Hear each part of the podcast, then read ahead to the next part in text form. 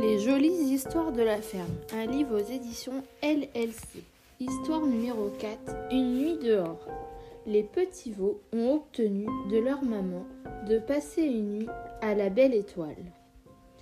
Elle leur a préparé un pique-nique, puis ils sont sortis et ils ont joué à cache-cache dans la cour de la ferme. Quelle soirée Ils avaient toujours rêvé de cette liberté. Épuisés, ils se sont endormis les uns contre les autres à la lumière de la lune et des étoiles.